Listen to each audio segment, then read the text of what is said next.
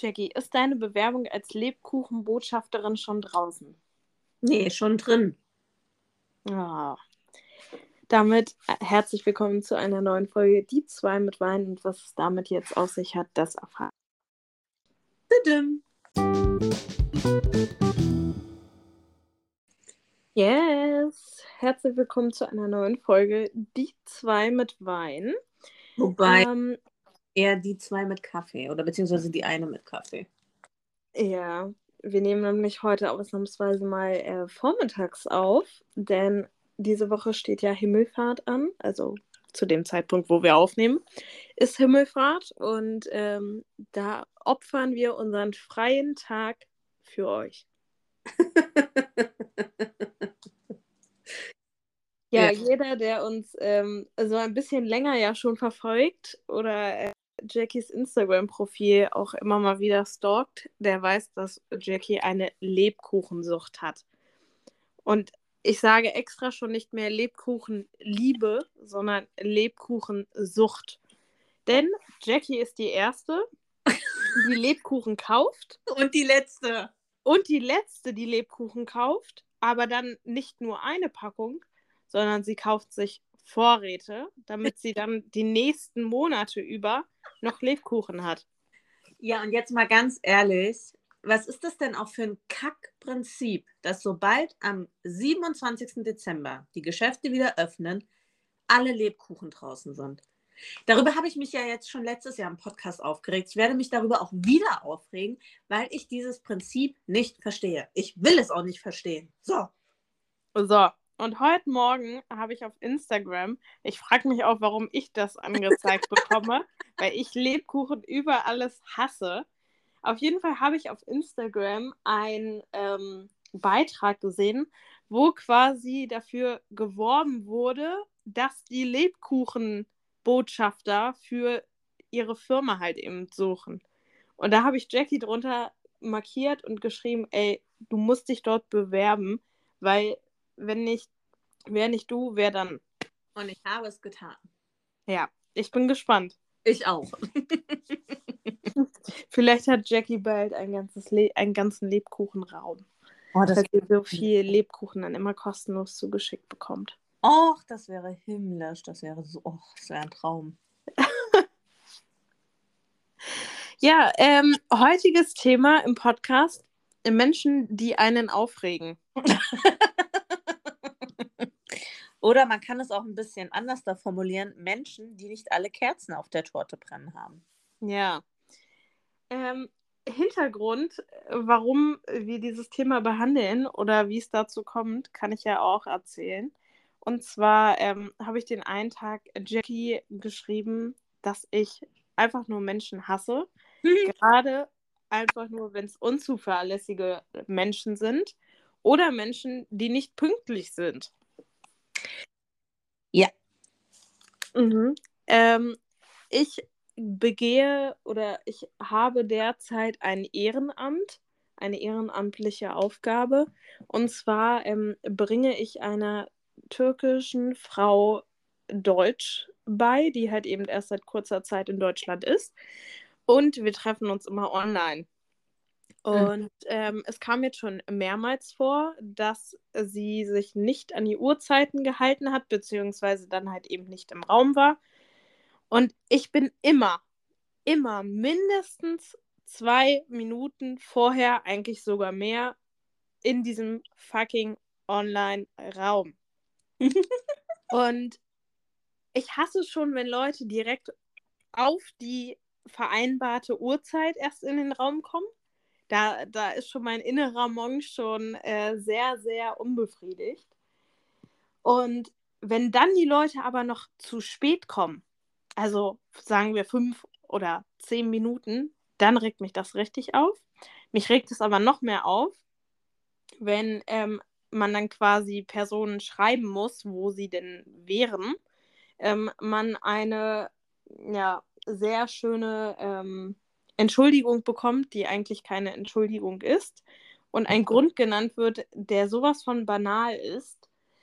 Ähm, naja, auf jeden Fall war es dann letzte Woche so, dass wie gesagt, ihr hört schon raus, es ist schon öfter passiert, dass diese Person, der ich Deutsch beibringe, zu spät kam und das immer oder sie erst dann immer den Raum betreten hat, wenn ich ihr geschrieben habe.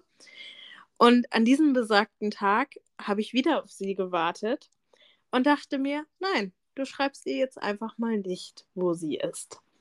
Und habe gewartet und gewartet und nach 15 Minuten habe ich ihr dann geschrieben, dass ich jetzt den Raum verlassen habe und ähm, ja, wir uns gerne dann wann anders treffen. Aber also, glaubst du, das ist so ein Ding der deutschen Kultur mit der Pünktlichkeit? Ich glaube schon. Also Weil ich merke es immer wieder auch in anderen Ländern. Die Leute sind zwar pünktlich, aber sie mhm. sind nicht überpünktlich wie wir Deutschen. Weil ich finde halt, also das ist ja auch so ein Vorurteil, was man ganz oft hört, so auf die Deutschen bezogen dass sie immer so pünktlich sind, dass sie immer so genau sind, dass sie immer alles auch so ernst nehmen, so seriously und so, ne? Ich muss sagen, bei mir ist es auch so, ähm, ich habe aber auch ein schweres Kindheitstrauma, was das Thema Pünktlichkeit angeht. Und zwar habe ich als Kind gehasst, dass meine Mutter immer zu spät kam. Wirklich.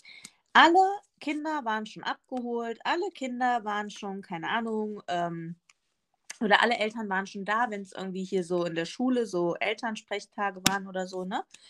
Nur meine Mutter war immer zu spät.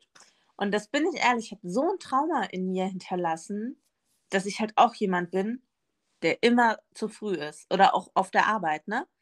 Ich habe das auch wirklich äh, einpläuen müssen, gefühlt mit dem Nudelholz, dass wenn um, keine Ahnung, 8 Uhr Dienstbeginn ist, es nicht bedeutet, dass ich um 8 Uhr durch die Tür reingeschluppt komme, mir erst noch die Schuhe ausziehe, einen Kaffee hole, ein Pläuschen halte. Nein, 8 Uhr Dienstbeginn bedeutet, du bist um 8 Uhr in der Gruppe bei deinen Kindern. Und das sind halt alles so Sachen, das hört sich so penetrantisch an, ne? aber manchmal funktionieren Abläufe halt auch nur, wenn man pünktlich ist. Und was ich halt auch so krass finde, ich finde es halt auch tatsächlich respektlos ich finde es respektlos gegenüber der anderen Person, dass ich es mir erlaube, sie einfach grundlos warten zu lassen. Ich meine, verstehe mich nicht falsch, ja?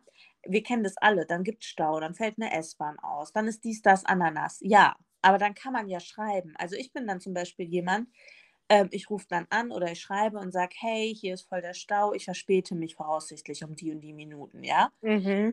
Aber wenn es einfach nur daran liegt, dass ich zu spät komme, weil ich mein Leben nicht gemanagt kriege, finde ich, hat es einfach was mit Respekt der anderen Person gegenüber zu tun, wenn ich einfach darauf achte, dass ich pünktlich bin. Ja. Also ich muss auch sagen, ich habe kein Problem, wenn jemand, also das ist so ein, so ein persönliches Ding, glaube ich, von mir, dass wenn jemand wirklich auf die, genau auf die vereinbarte Uhrzeit kommt, dass mich das schon so, ich sag mal, stresst. Aber es ist für mich jetzt nicht so, ähm, dass ich sage, es ist schlimm oder so.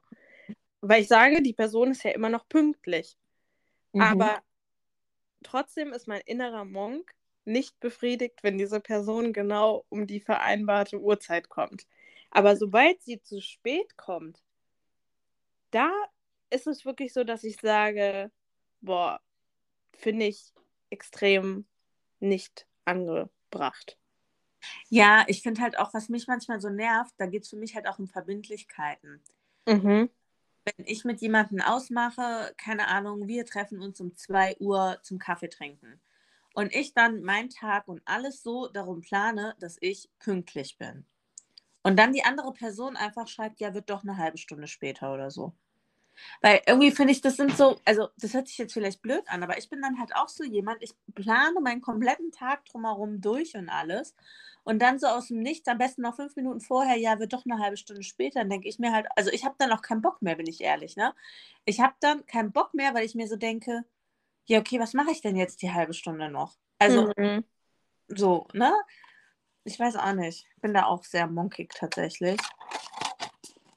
Ich finde aber auch, dass es ein Unterschied ist, ob jemand absagt, oder was heißt absagt, oder schreibt, dass er einfach nur zu spät kommt oder dass er 30 Minuten später kommt oder was auch immer. Mhm. Oder ob er schreibt, Entschuldigung, ähm, ich schaffe es zeitlich nicht, weil und dann halt eben einen Grund mitnennt. Das habe ich ja auch manchmal, ne? Also wenn ich zum Beispiel morgens quer durch Frankfurt muss oder so, ne? Oder ich hatte das zur letzten Klausurtagung. Ich hatte zur letzten Klausurtagung, ähm, da lief bei uns auf der Arbeit ein bisschen was schief und da bin ich halt auch zu spät gekommen, ne? Und ich war echt richtig sauer, weil ich zu spät gekommen bin weil eine Mitarbeiterin es nicht geschafft hat, pünktlich ihre Arbeit aufzunehmen und ich deswegen nicht aus dem Haus konnte, weil die andere sonst alleine gewesen wäre, ja. Und das sind so Sachen, die machen mich ja auch tatsächlich wütend, wenn ich zu spät komme, weil ein anderer es nicht geschissen bekommt, pünktlich auf Arbeit zu sein, ja. Mhm. Ähm, und dann, wie gesagt, auch ohne Entschuldigung, ne? Und ich bin dann halt so jemand, ich sage immer sofort Bescheid. Ich schreibe sofort den anderen Leuten so, hey, ich bin auf dem Weg, ähm, ne, gab gerade noch ein bisschen dies, das, Ananas, aber ich bin unterwegs oder so. Weil das finde ich nämlich auch so eine Sache, wenn man zu spät kommt und sich nicht meldet. Also man dann da so steht, ja, kommt die Person jetzt noch? Kommt sie nicht? Hat sie es vergessen? So, what's wrong, weißt du? Mhm. Ja. Ist es bei dir so, dass es dir ähm, wenn du zu spät kommst, auch extrem unangenehm ist? Das kommt immer auf die Situation drauf an. Also ähm, lustigerweise, wenn ich jetzt zum Beispiel zu spät zum Seminarbeginn komme, dann ist es mir schon unangenehm. Also, oh, oh, ich eine Anekdote erzählen?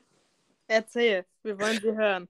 Okay, also, ähm, Folgendes ist passiert. Ich weiß nicht, wie es bei euch aufgebaut ist, aber bei uns waren die Seminarräume so aufgebaut, dass die ähm, so ein riesen Fenster hatten mit, ähm, wo dann vor den Fenstern auch so, wie heißen die, Fluchtwege? Nee, doch, so Feuerwehr? Nee, wie heißen die denn? Diese Fluchttreppen, weißt du, was ich meine? Mhm, ja. Die waren halt auch vor den Fenstern, dass du notfalls, wenn es im Gebäude gebrannt hätte, du tatsächlich dann quasi durch die Fenster über diese Feuertreppe, das war das Wort, was ich gesucht habe, ähm, über die Feuertreppe halt ins Freie gelangen könntest. So. Ähm, so waren die Seminarräume aufgebaut bei uns. Oder sind sie immer noch? Ich war schon lange nicht mehr in der Uni, keine Ahnung. Und auf jeden Fall standen ein Freund und ich vor der Seminartür und haben die Tür nicht mehr aufbekommen. Mhm. Ja, und wir mussten aber beide in das Seminar rein, weil wir den Schein gebraucht haben. Und standen dann da, ja, was machen wir denn jetzt? Die Tür geht nicht auf. Und wir standen zu zweit da. Wir standen zu zweit vor dieser Tür und haben diese Kacktür nicht aufbekommen, ja? Und dann guckte er mich nur so an und meinte, ja, ganz ehrlich, dann gehen wir jetzt durchs Fenster rein.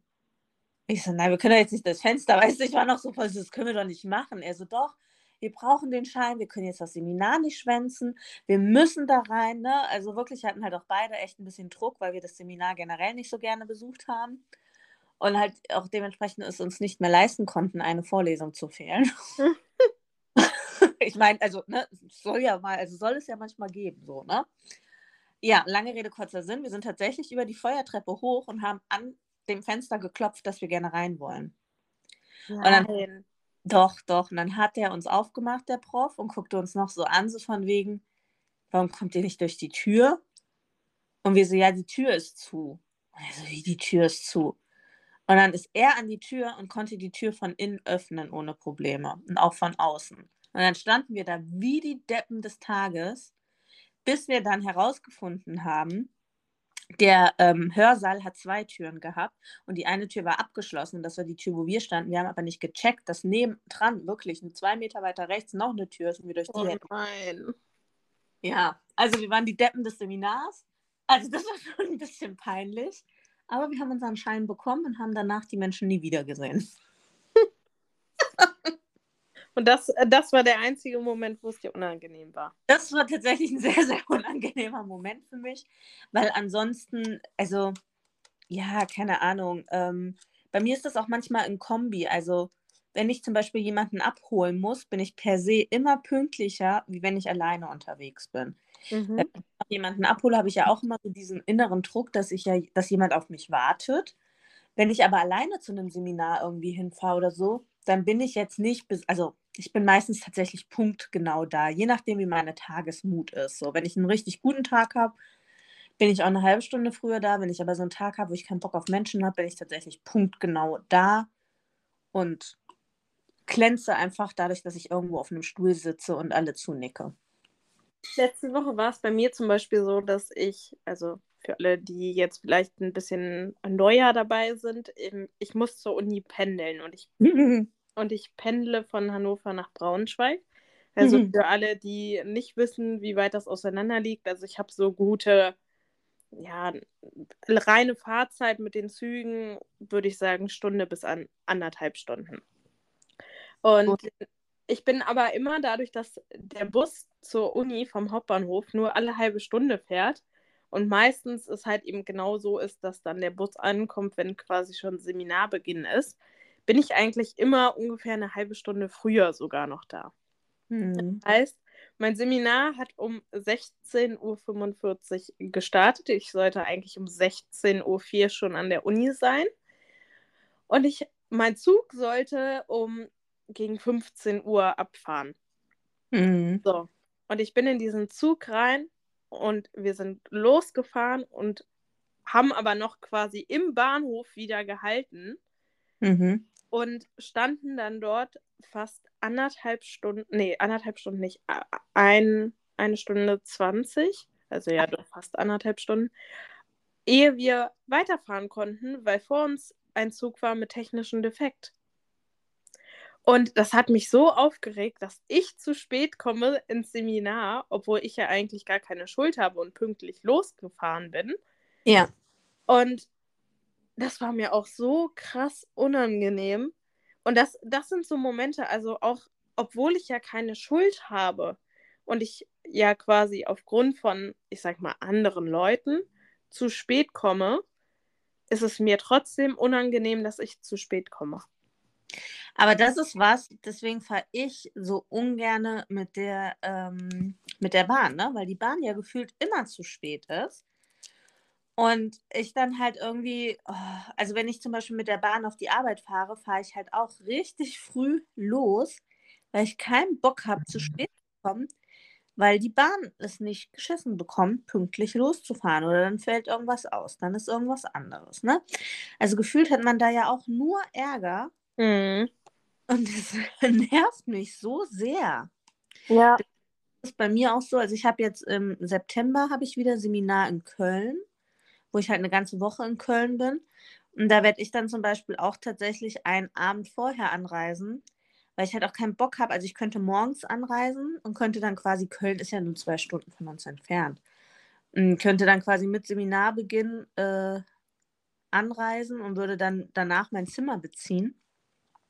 Aber auf sowas habe ich auch keinen Bock mehr. Ich bin dann lieber einen Abend vorher da und ähm, kann dann in Ruhe einchecken, kann dann, weißt du, in Ruhe die Nacht schlafen und bin dann am nächsten Tag auch irgendwie so frisch ausgeruht und bereit fürs Seminar. Mhm. Ja, ich fahre auch lieber früher los, gerade so, ich sag mal, bei wichtigen Terminen oder auch Prüfungen oder ähnliches.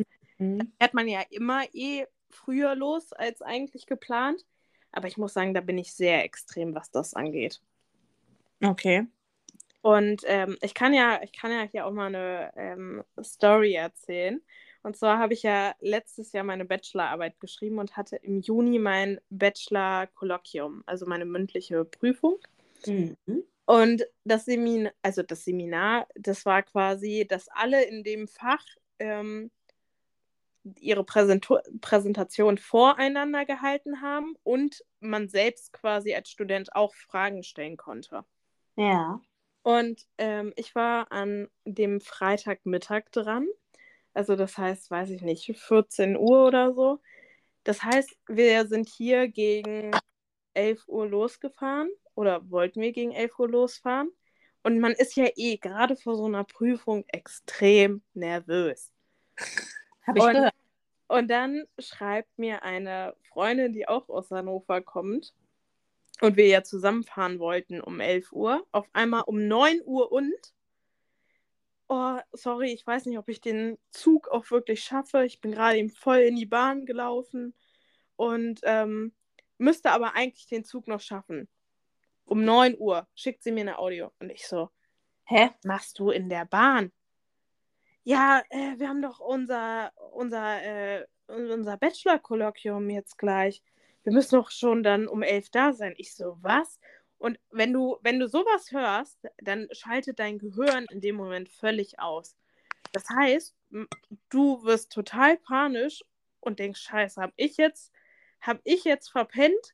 Also habe ich mir jetzt eine falsche Uhrzeit gemerkt oder alles drum und dran? Und letztendlich war ich dann aber richtig, sie war falsch. Ähm, aber das, das hat mich auch richtig kurre gemacht. Ja, aber das kann ich total nachvollziehen, ne? weil man ja eh da mit den Nerven schon so durch ist. Und wenn mhm. dann passiert, kann ich voll nachvollziehen. Ja, das war echt so, wo ich so dachte, oh, oh Gott, ja. ja. ja. also Unpünktlichkeit ist auf jeden Fall, oder Unzuverlässigkeit ähm, ist echt sowas, was ich hasse bei anderen Menschen. Ja, ey, äh, äh, oder auch so, also ich würde es jetzt sogar, sage ich mal, so ein bisschen den Bogen weiterspannen, nicht mitdenken. Ja. Mhm. Das was, also jetzt so ein kleines Beispiel, aber bei uns in der Straße haben wir echt eine, ja, also eigentlich geht es mit der Parksituation, ja. Aber ähm, es kommt halt auch immer drauf an, wie die Leute parken.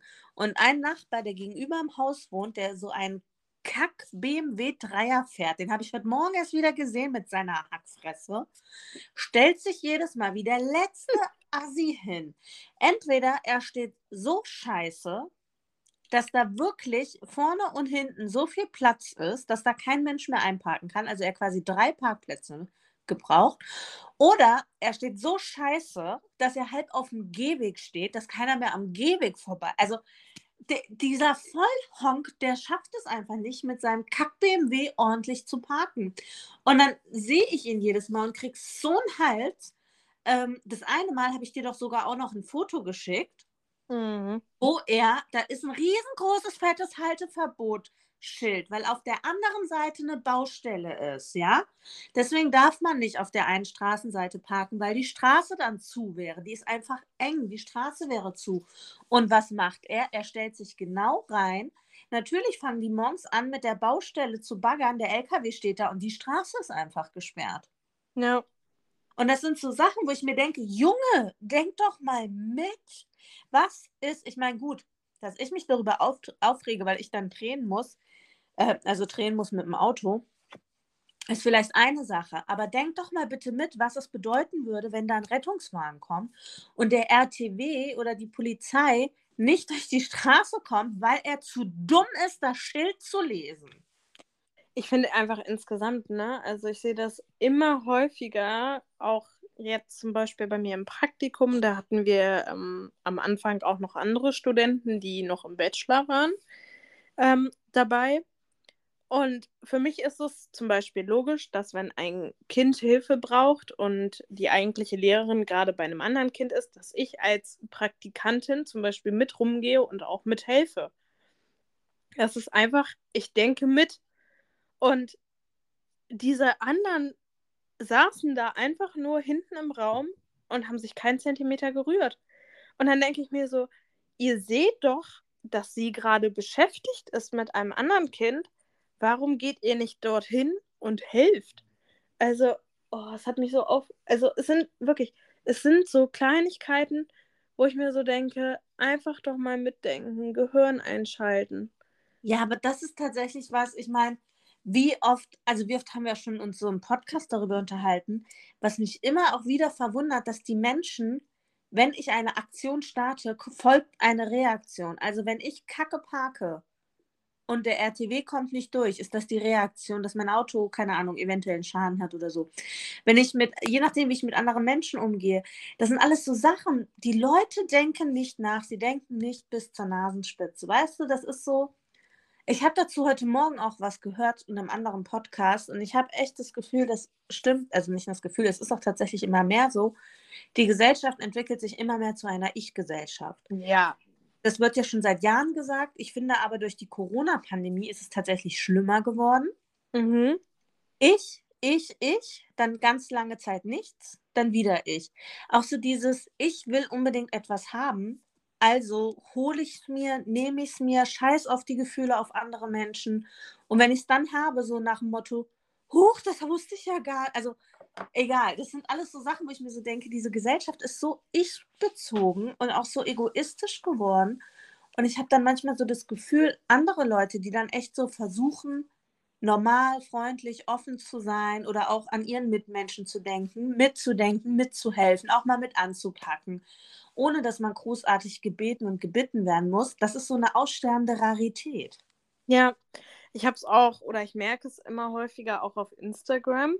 Unter anderem kann ich jetzt zum Beispiel auch ein Beispiel von unserem Podcast-Account, ähm, Insta-Account erzählen. Und zwar ähm, schaue ich dort öfter mal, gerade weil wir ja auch neu sind jetzt auf Instagram, ähm, den Hashtag Podcast Deutschland durch. Ja. Und ähm, lese mir dann halt eben auch die Beiträge durch, like auch oder kommentiere auch, wenn mir Beiträge gefallen. Ähm, und folge aber nicht automatisch den Profilen, weil ich ja also weil mich ja trotzdem erstmal ein Profil oder der Podcast an sich überzeugen muss, mm. damit ich den Leuten folge. Mm. Und jetzt war Beispiel ähm, vor ein paar Tagen, hatte ein Podcast was gepostet, wo ich den Post echt mega interessant fand, wo auch eine extrem spannende Frage am Ende gestellt wurde und man sich dann quasi zu seiner Erfahrung diesbezüglich halt äußern sollte. Hm. Darunter, also den Post habe ich geliked und habe halt eben auch kommentiert und bin dann halt eben dadurch, dass ja mein Interesse geweckt wurde, auf das Profil gegangen, habe mir Stories angeguckt, hab, ähm, bin die Beiträge durchgegangen, hatte teilweise einen Beitrag, den ich auch ganz interessant war, aber es war jetzt nicht so, dass ich sage, boah, dieser, das, die haben mich so vom Insta-Account alleine gecached. Und dann habe ich halt einfach auch mal in den Podcast reingehört, wo halt eben dieses Thema halt auch angesprochen wurde, also worüber quasi auch dieser Post ging, den ich so interessant fand. Und musste feststellen, dass dieser Podcast überhaupt nichts ist. Okay. Und ja, der legitim. Genau. Finde ich völlig legitim, aber es kann ja trotzdem sein, dass mir, sag ich mal, ein Instagram-Account gut gefällt von denen, dass die den cool aufgezogen haben, auch wenn mir der Podcast nicht gefällt. Dann würd, wäre ich auch jemand, der sie zum Beispiel folgen würde. Ja. Aber wenn ich mir so denke, oh, ein paar Sachen gefallen mir hier auch nicht, es sind halt echt nur immer mal so ab und an Posts, die halt ganz gut geschrieben sind, aber auch alleine halt eben der Podcast mich nicht überzeugt, dann folge ich diesen Leuten halt eben auch nicht. Ja. Und für mich ist halt eben auch Support, ganz ehrlich, einfach auch kein Mord. So, Echt? das heißt, wenn ich einen Post oder eine Story oder was auch immer gut finde, dann like ich oder kommentiere ich auch.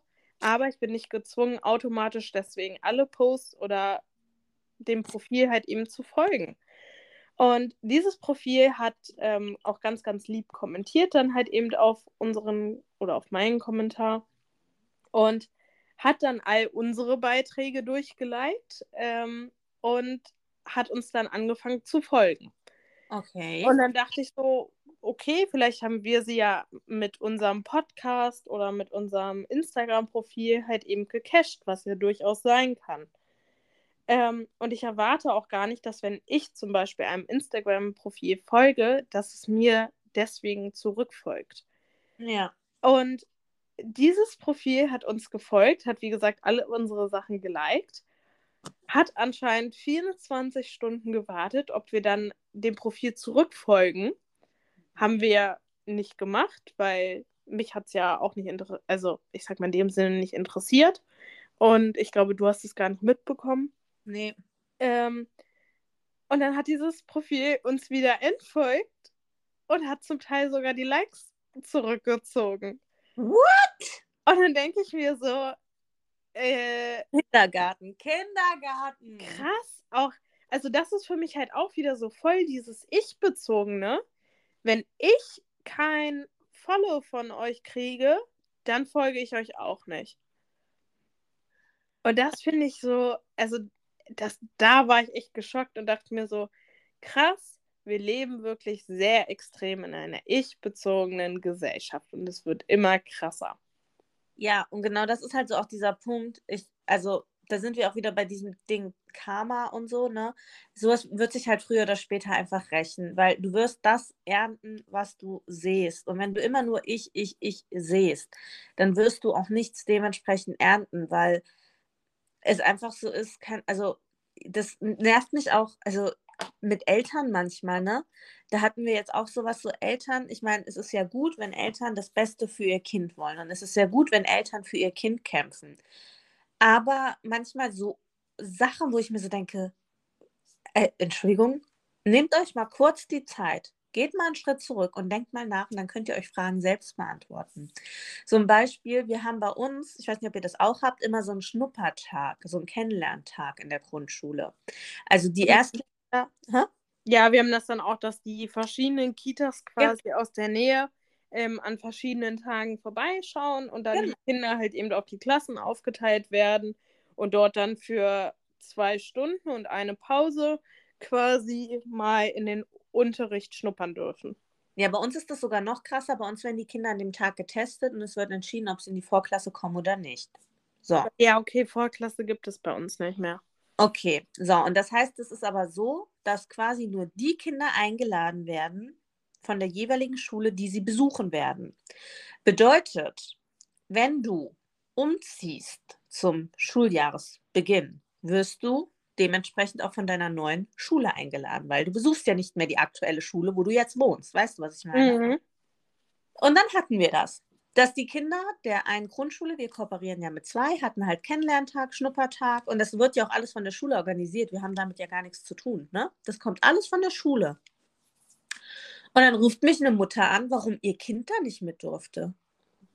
Und ich, ich, ich war so verdattert. Ich so, wie, ihr Kind durfte da nicht mit? Ja, warum? Von, schon mal Punkt eins. Warum wir ihr Kind nicht mitgenommen hätten. Meinte ich so, ähm, erstens wird es von der Grundschule organisiert. Zweitens, sie gehen nicht auf diese Grundschule, sie ziehen um. Sie wechseln die Stadt, sie gehen nach Darmstadt in die Grundschule. Ja, aber trotzdem äh, kann sich doch mal die Schule angucken und fing so an. Und dann meinte ich nur zu ihr, stopp, Sie sprechen hier auch gerade mit der ganz falschen Person. Ich organisiere das nicht. Das kommt alles von der Schule. Und wie gesagt, das wird auch von der Schule kommen, wo ihr Kind eingeschult wird. Und die hat das nicht verstanden. Ich habe dann nur knallhart gesagt, dann bitte rufen Sie in der Schule an, sprechen Sie mit denen, ich habe damit nichts zu tun. Und dann hat die das auch gemacht. Die hat in der Schule angerufen und hat da eine Riesenwelle geschoben, wo ich mir so denke, sag mal, also merkst du denn eigentlich noch was? Ich finde es halt auch immer krass, dass viele Eltern, also das spiegelt ja jetzt auch so ein bisschen das Elternteil wieder, was du gerade eben gesagt, also erzählt hast, ähm, dass viele Eltern einfach nur das Beste für ihr Kind wollen. Und ähm, solange es, ich sag mal, positiv ist, haben Eltern überhaupt damit gar kein Problem. Aber sobald sie das Gefühl haben, dass ihr Kind benachteiligt ist oder man ihrem Kind etwas, ich sag mal, unterstellen möchte, obwohl es zum Beispiel vorhanden ist, also Beispiel zum Beispiel, wir raten ja, sobald wir, ähm, ja, sobald wir halt, ich sag mal, ein paar handfeste Beweise haben, dass das Kind zum Beispiel eine Leserechtschreibschwäche oder ähnliches hat, raten wir möglichst frühzeitig den Eltern halt eben dazu, sich um einen Therapieplatz oder ähnliches halt eben zu kümmern. Ja. Auch wenn die Leserechtschreibschwäche oder ähm, Aussprache, also auch im Bereich Logopädie oder was auch immer, auch wenn es nicht so extrem ist, aber trotzdem raten wir den Eltern dazu, dass sie etwas unternehmen, damit das Kind möglichst schnell das Ganze aufholen kann und halt eben nicht so große Schäden davon trägt. Und sobald man halt irgendwas Negatives, also ich sage mal in dem Sinne jetzt Negatives, ähm, den Eltern von dem Kind erzählt, halt, blocken ganz, ganz viele Eltern einfach ab und sagen, nein, mein Kind hat das nicht. Ja, ja. Und das finde ich ist halt tatsächlich das Gefährliche. Ne? Also ich finde es gut, dass Eltern für ihre Kinder kämpfen. Ich finde es gut, dass Eltern sich für ihre Kinder einsetzen. Aber immer in einem gesunden Rahmen oder immer in einem gesunden Maße, weil dieses, ähm, weil was vermittelst du damit ja auch Kindern? Ne? Mhm. Das ist Sache. Wir haben jetzt auch teilweise so viele Kinder, die gar keine Selbstreflexion haben, die, die nicht dazu stehen können, wenn sie Mist gebaut haben, weil sie es gewohnt sind, dass ihre Eltern kommen und sie rausboxen. Und das ist nämlich ein ganz gefährlicher Trend, dass man immer versucht oder meint, man muss Kindern alles abnehmen. Und Kinder dürfen ja keine eigenen Erfahrungen machen. Kinder dürfen sich ja nie verletzen oder so, ja.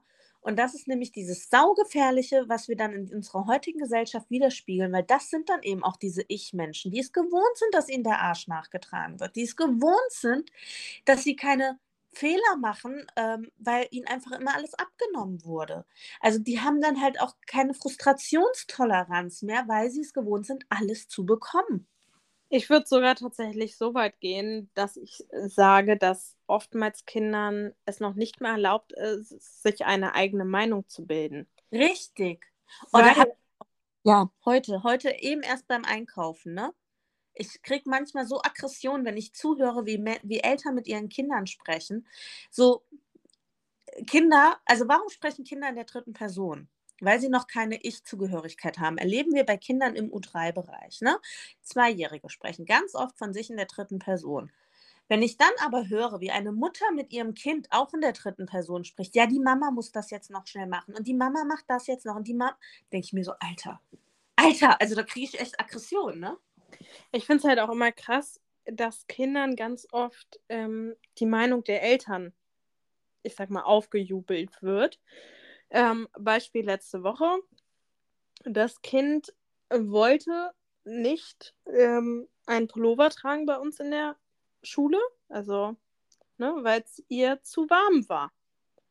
Ja. Und sie hat diesen Pullover getragen und es war wirklich letzte Woche echt warm. Und wir haben dann zu diesem Kind auch gesagt, äh, also sie hatte darunter, es war kein richtiger Pullover, sondern vielleicht eher so eine Strickjacke und hatte aber darunter auch ein Langarm-Shirt noch, ne? Also die war, es wäre jetzt nicht so gewesen, dass die im Unterhemd oder keine Ahnung was rumgelaufen ist. Und dann haben wir halt eben auch zu ihr gesagt, dass sie ruhig auch ihre Jacke ausziehen kann, wenn sie möchte. Weil du hast völlig gesehen, dass dieses Kind sowas von am Schwitzen ist, der so warm war, und wenn du sie gefragt hast, dann hat sie gesagt, erst immer gesagt, nein, ihr wäre nicht warm und sie muss den Pullover anhaben und alles drum und dran. Ich meine, ist ja auch richtig. Aber wenn, wenn du sie dann nach dem dritten Mal gefragt hast, hat sie doch gesagt, ja, eigentlich ist mir schon warm.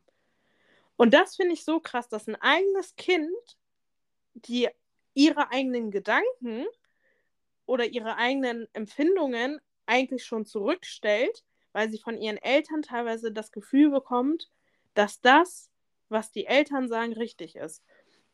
Und dann hat sich später nämlich auch herausgestellt, dass ihre Eltern zu ihr gesagt haben, sie muss auf jeden Fall heute diesen Pullover den ganzen Tag tragen, weil es so kalt wird.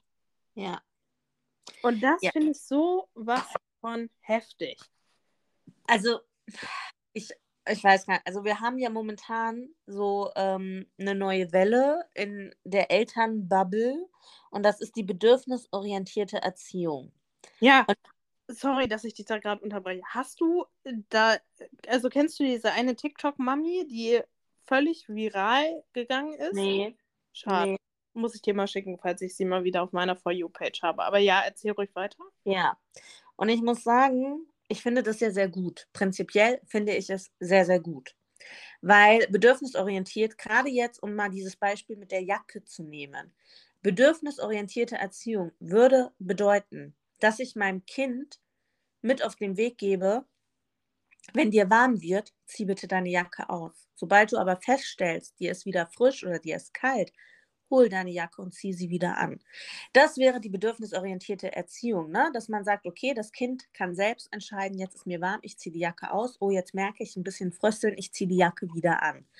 Was aber, und das ist nämlich das Gefährliche, viele in dieser bedürfnisorientierten Erziehung ähm, nicht machen, ist, keine Grenzen zu setzen. Ja. Bedürfnisorientierte Erziehung bedeutet nicht, dass das Kind keine Grenzen bedeutet. Im Gegenteil, Grenzen sind ein Bedürfnis von Kindern. Kinder haben ein Bedürfnis nach Grenzen. Kinder haben ein Bedürfnis, also das, also dadurch, dass ich aus der Jugendarbeit komme, ich habe mit Jugendlichen gearbeitet, die von zu Hause aus keine Grenzen bekommen haben, die keine Erziehung bekommen haben. Und die haben das alle im späteren Alter sehr klar definieren können, dass sie gesagt haben, und mir hat es gefehlt, dass meine Eltern auch mal Nein gesagt haben. Mhm weil das ist ja auch irgendwo ein Schutz. Und das ist nämlich etwas, was viele immer wieder nicht auf dem Schirm haben. Du bist der Erwachsene. Du musst abwägen, ob du deinem Kind Sachen zutraust oder ob du dein Kind vor Sachen auch schützt, weil du die Erfahrung schon hast. Mein Lieblingsbeispiel ist, wenn ein Dreijähriger zu dir kommt und sagt, Mama, ich hätte gern einen Messerblock. Da lacht jeder und sagt, ja, ich würde doch meinem Dreijährigen keinen Messerblock kaufen. Ich so, ja.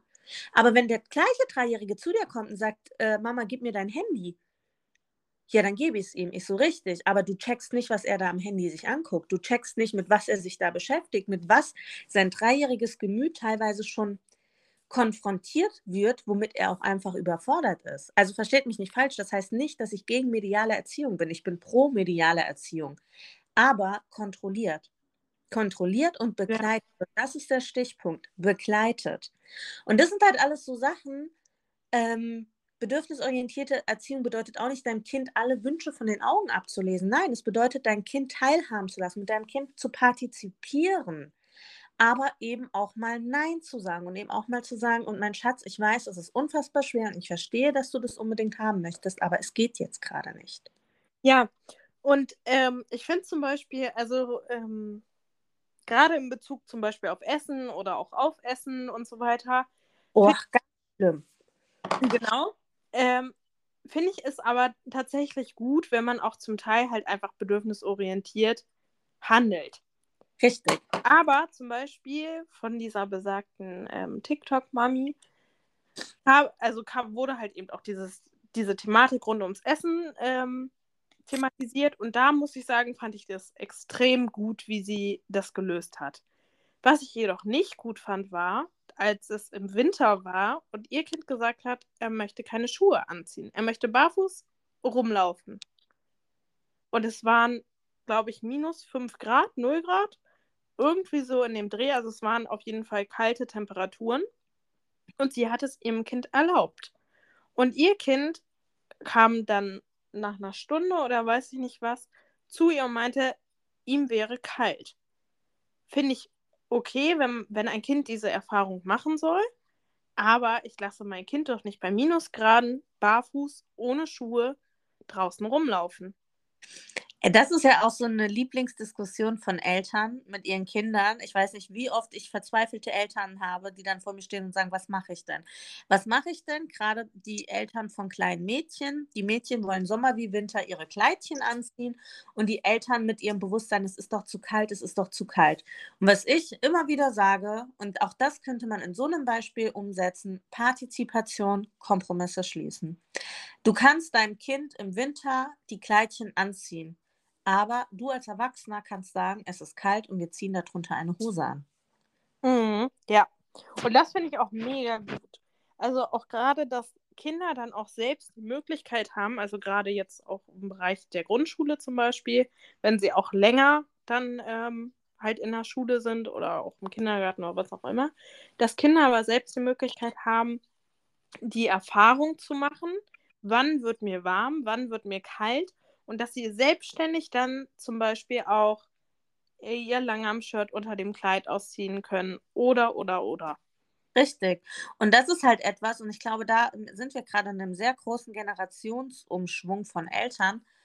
Ähm, das müssen die jetzigen Eltern gerade sehr stark lernen oder beziehungsweise haben es hoffentlich schon gelernt, dass wir als Erwachsene nicht die Allmacht haben. Also wir als Erwachsene sind nicht die Allwissenden. Wir haben einfach einen höheren Erfahrungswert oder einen höheren Erfahrungsschatz, der uns sagt, wenn ich mich zu dünn anziehe und rausgehe, friere ich. Aber, und das darf man einfach nie unterschätzen, die Kinder sind weitaus aktiver als wir Erwachsenen. Also wenn ich Aufsicht habe und draußen stehe, renne ich nicht so viel wie ein Kind, was da spielt und tobt und macht, ja? Ja ist mir als Erwachsener natürlich kälter als dem Kind. Aber deswegen kann ich ja nicht dem Kind aufdrängen, oh, dir ist kalt, zieh die Jacke an. Also, ne? Und dieses Denken zu sagen, ja, ich als Erwachsener stehe hier oder auch auf dem Spielplatz. Ich als Mama stehe hier auf dem Spielplatz mit einem Kaffee in der Hand und bewege mich nicht. Natürlich ist mir saukalt. Mein Kind klettert 35 Mal diesen Turm hoch und runter. Natürlich ist dem warm, weil er in Bewegung ist. Ja. Und trotzdem haben wir als Erwachsenen aber auch die Aufgabe, und das erlebe ich leider auch immer häufiger, dass einfach auch, wenn es wirklich noch extrem kalt ist oder die Kinder verschwitzt aus dem Sportunterricht kommen, dass sie dann einfach, ich sag mal, bei kalten Temperaturen Und da reden wir jetzt nicht um, um 12, 15 Grad, was auch immer, sondern nee. da reden wir um 5 äh, Grad oder ähnliches. Dass ich aber einfach auch als Erwachsener die Aufgabe habe und in der Pause zum Beispiel sage, hier, du gehst jetzt rein und holst deine Jacke. Und wenn dir warm ist, dann mach sie auf. Du musst sie ja nicht zumachen. Aber dass ich trotzdem auch mich um Kinder sorge und in dem Sinne dann auch einfach Regeln setze, die dann halt eben gelten für den Bereich. Das Lustige ist, ich äh, nur mal so als Beispiel, die Verkehrsregeln, die Straßenverkehrsordnung, finde ich, ist ein sehr, sehr gutes Beispiel, weil die, an die Regeln halten sich alle. Und das sind Regeln, die ja auch zum Wohle der Gesellschaft entwickelt worden sind. Ne? Also, dass ich nur in gewissen Ecken so und so viel kmh fahren darf, dass es dort ein Stoppschild gibt, dass es jenes, ein dies, das, Ananas gibt. Ähm, da beschwert sich kein Mensch drüber. Wenn du aber Kindern, gerade in der heutigen Elternbubble, Regeln und Grenzen setzt, dann geht es ja direkt wieder los. Warum bist du so autoritär? Warum lässt du dein Kind nicht mitentscheiden? Wo ich mir so denke, Alter, unsere Gesellschaft hat Regeln. Unsere Gesellschaft beruht auf Regeln und Gesetzen. Und das ist auch in Ordnung so, weil sonst wäre hier Anarchie. Nichtsdestotrotz haben wir aber auch eine Demokratie, in der wir mitbestimmen können als Erwachsener, wen wir wählen und wer diese Gesetze macht. Und warum kann ich dieses Prinzip nicht auf mein Kind umwandeln? Warum kann ich nicht sagen, mein Kind partizipiert mit mir, mein Kind und ich sind in einer Wechselbeziehung, wir arbeiten miteinander. Es ist kein Gegeneinander, es ist ein Miteinander. Ja. Vor allem halt auch immer mit diesem Gedankengang, was für einen Menschen möchte ich in dieser Gesellschaft haben? Möchte ich einen Menschen haben, der nicht nachdenkt, der alles hinnimmt, so wie das Kind, was du da erwähnt hast mit der Jacke? Oder möchte ich jemanden haben, der von klein auf erlebt hat, was es bedeutet, zu partizipieren, mitzugestalten, mitzubestimmen und dementsprechend das nachher als Erwachsener auch in der Gesellschaft umsetzt? Ja, obwohl man da ja auch so ein bisschen vorsichtig sein muss, weil ich das auch ganz häufig ähm, jetzt erlebt habe ähm, dass Kinder ihre Eltern bestimmen. Ja. Dass Eltern vergessen, dass sie letztendlich eigentlich die autoritäre Person sind, sie die Erfahrung haben und sie immer noch, ich sag mal, die Regeln des Zusammenlebens auch bestimmen. Aber und das ist ja mit Partizipation nicht gemeint. Partizipation heißt ja nicht, dass die Kinder die Regeln machen und die Erwachsenen gar nichts zu sagen haben. Nein, nein, so meinte ich nicht. Aber ich meine, das erlebe ich trotzdem immer häufiger, dass Kinder auch ihren Eltern gewisse Sachen vorschreiben und die Eltern es aber so akzeptieren. Ja, äh, das ist was, oh, da hatte ich mal eine Eingewöhnung im Kindergarten, das war richtig, richtig heftig. Ich habe eine Dreijährige im Kindergarten eingewöhnt und man hat es ja echt selten, weil in der Regel, man nimmt die Kinder auf, man macht die Eingewöhnung und man weiß aber nicht, ob es wirklich sofort auch matcht. Ne?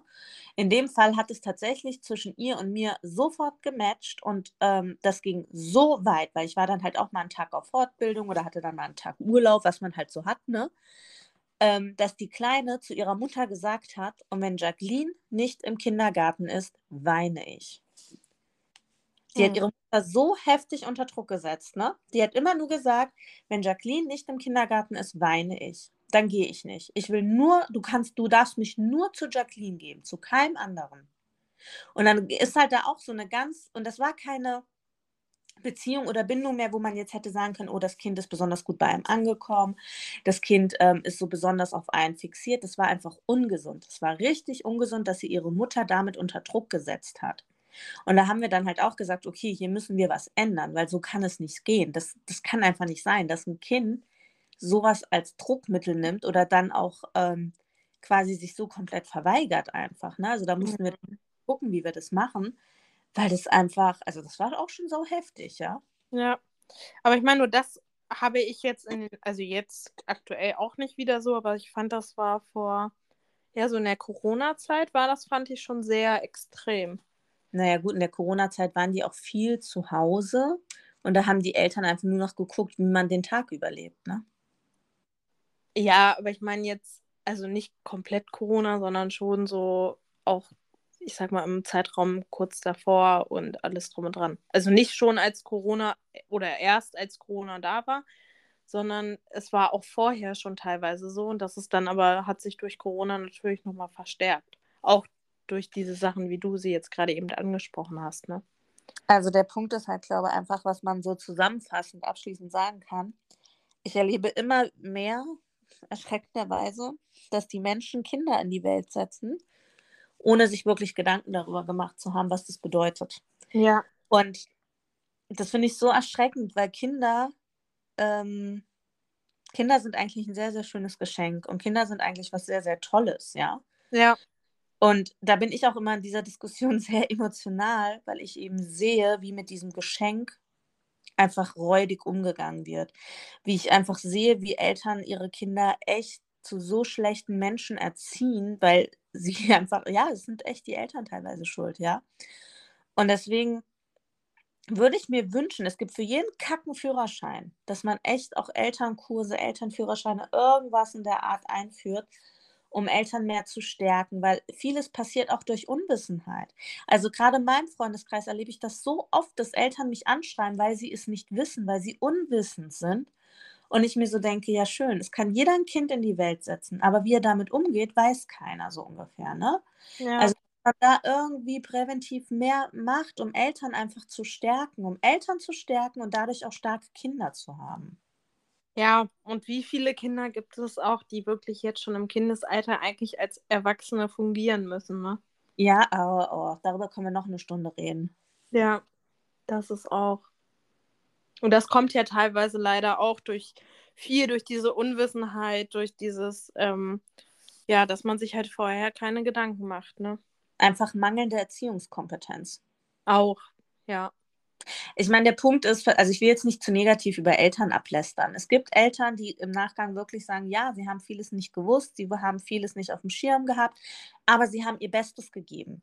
Ja, sie haben genau. mit Erziehungsberatungsstellen kooperiert, sie haben mit Frühförderstellen kooperiert, sie haben mit allen möglichen kooperiert, weil sie ihr Bestes geben wollten, ja. So Eltern meine ich nicht. Vor so Eltern habe ich einen riesen Respekt. Aber es gibt auch genug Flachpfeifen und Flachzangen, die ein Kind nach dem anderen in die Welt setzen und eins ist verkorkster als das nächste.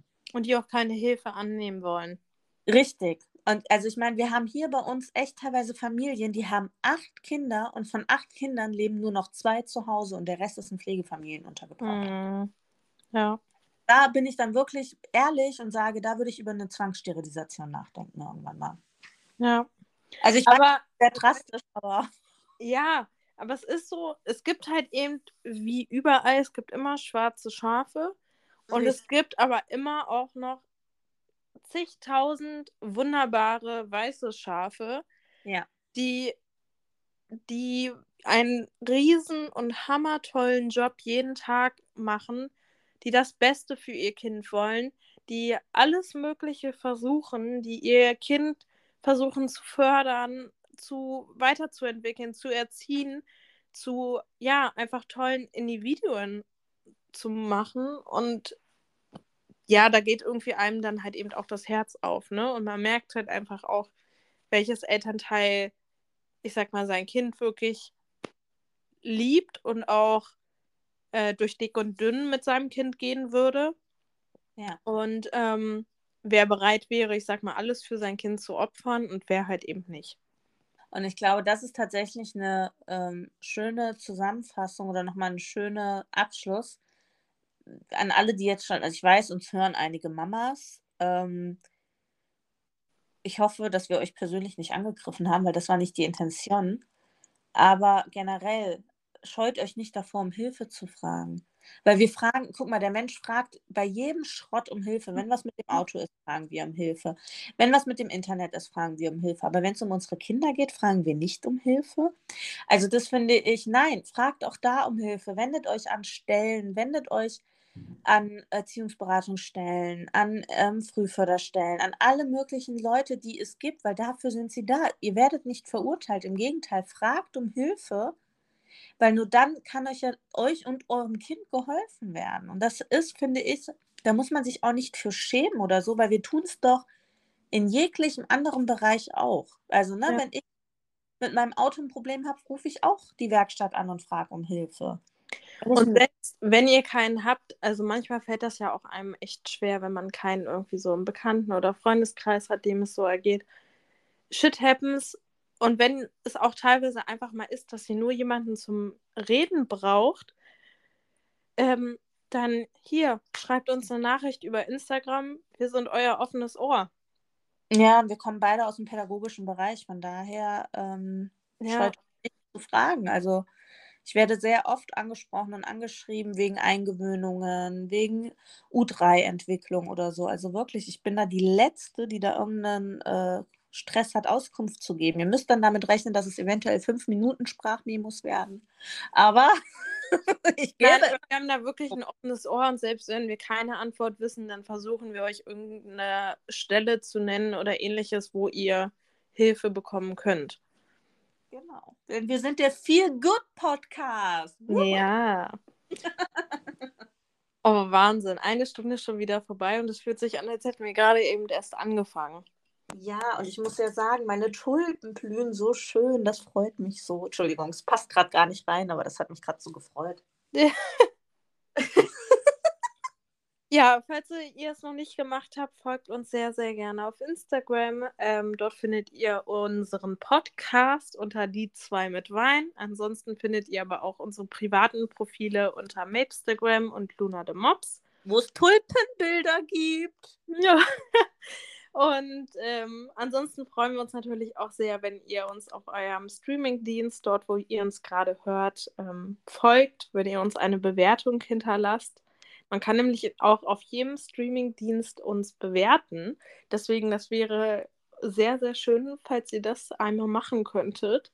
Ähm, ich weiß von einigen, dass sie uns schon bewertet haben, aber vielleicht können wir noch ein paar Leute mehr animieren, uns zu bewerten. Und ansonsten, ähm, ja, wünschen wir euch einen schönen Start ins Wochenende. Genau. Und sehen wir uns nicht in dieser Welt, sehen wir uns in Bielefeld.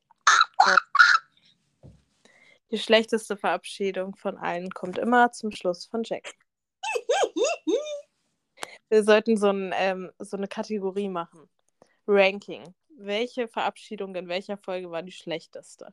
Ich gehe jetzt, das wird mir zu doof. Macht's gut.